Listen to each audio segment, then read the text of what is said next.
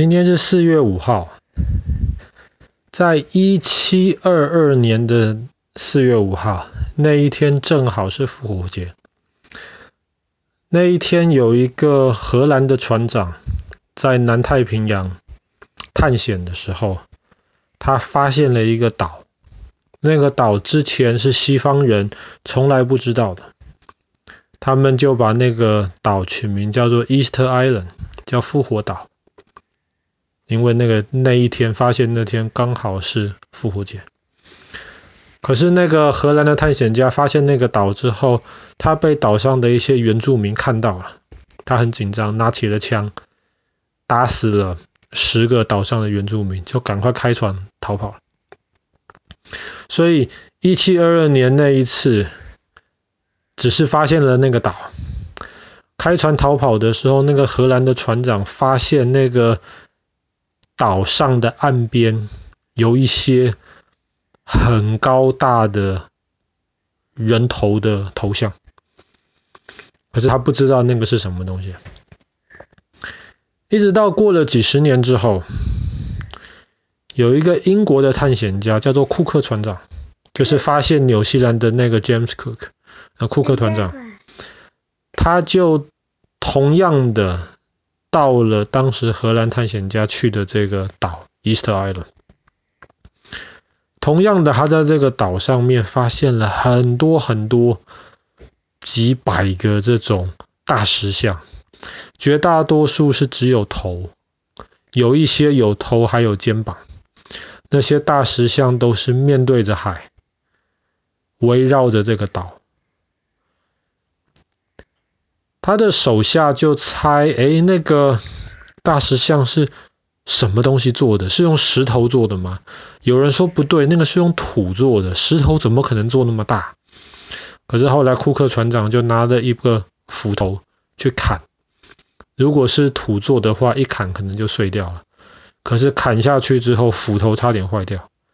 大家知道，哇，原来那个东西是石头做的。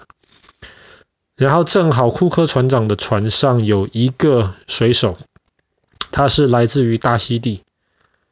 大家很惊讶的发现，那个水手竟然他可以听得懂岛上原住民讲的话，他可以跟岛上原住民沟通。所以在那一次开始，大家才对这个复活岛有了一些比较初步的认识。复活岛被认为是全世界最孤单的岛，为什么？复活岛上面有人居住，可是复活岛离任何一个其他有人居住的地方都隔了快三千公里，快三个英国那么远，他就孤孤单单的在岛上。很多人就觉得很奇怪，说：“诶，复活岛上面是什么时候开始有人居住？那些人是怎么会到复活岛上这个地方去的呢？”所以后来有很多考古学家或者科学家就开始研究，最大的一个线索是库克船长的那个水手从大溪地来的，他既然可以听得懂岛上的原住民讲的话，所以有人就在想啊，他们讲的语言可能是很有关系的，会不会是在可能几千年之前？那么他们就从大溪地那边开船。到了复活岛上，可是马上就有人说：“怎么可能呢？”哎，爸爸刚刚说了，复活岛上面离任何一个最近有人居住的地方都快三千公里，中间没有其他的小岛或干嘛，在海上航行三千公里可能吗？大概在五百年前的欧洲人。进入了大航海时代，他们也只敢在白天的时候靠着岸边，在海上航航航行。你说一两千年之前，就有一些太平洋小岛上面的原住人，大溪地的原住民，开着不知道什么船可以航行三千公里，做得到吗？一开始大家都认为做不到。可是现在越来越多人去研究，发现搞不好还真的可以。那个时候的那些原住民，他们对于海的认识，其实比一两千年之后的欧洲人认识的要多得多。在欧洲人还只能靠着岸边在白天航行的时候，他们就已经可以白天晚上在什么都看不到的大海上面，没有任何记号的大海上面，选择一定的方向航行到他们的目的地了。那岛上为什么会有这么多大石像呢？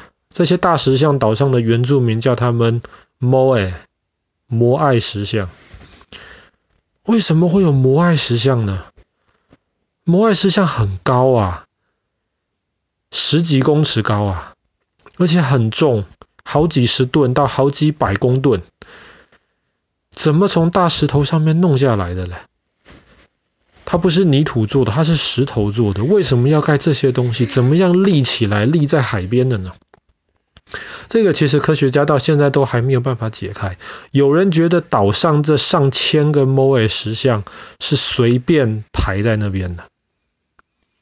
有人就猜想说，会不会这些 m o a 石像可能是每个家庭的祖先，他们的祖先死掉了之后，为了纪念祖先，就造一个这么大的石像。可是。大家推测岛上可能最多也就是住两万个人，这个岛其实没有很大，两万个人，一个一个家庭要弄个这么大的石像，可能很困难的。然后那个石像的石头是由一个岛上有三个火山，是由一个火山喷出来凝固了之后的那个采石场里面采出来的。可是那些石头其实还是很硬的，所以他们怎么样能够切割开来？重点是怎么把岛上火山下面的这些采石场弄了这么大的石像，然后把它扛到海边呢？怎么这么奇怪呢？其实大家都一直不知道为什么，可是一直到最近几十年。有一个考古学家才发现，其实那些石头虽然很重，石像很重，可是你如果在它左边、右边跟后面绑上三根绳子的话，其实是可以扭来扭去、扭来扭去，把它慢慢的扭到那个目的地，固定在那边。前几年又有一个考古学家发现了，其实那个石像它在的位置可能不是随便摆的。为什么？他发现每一个放石像的那个区域下面都有一些地下水，在那个岛上没有河，海水不能直接喝，所以有人就猜想说啊，原来是以前岛上的原住民，他们为了呃做一个记号，说哪里有水，然后表达这个是他们家族。是他们游泳的、拥有的这个水池，所以才用这个东西当记号。当然，这个是大家的猜想，也不知道是不是真的。可是听说这个复活岛上面以前很多很多树，可是你如果今天去复活岛参观的话，上面光秃秃的一棵树都没有。大家就想说啊，这些树有可能就是当时他们在那些采石场挖出来了这些石头，做成了 Moai 之后，要砍很多树，用滚轮或是把它们拉到海边，慢慢这些树都被砍光了。所以后来最后的树砍光了之后，他们也就没有办法继续的来制造、来搬运这些 Moai。所以很可能树砍光的时间跟采石场最后使用的时间是差不多的。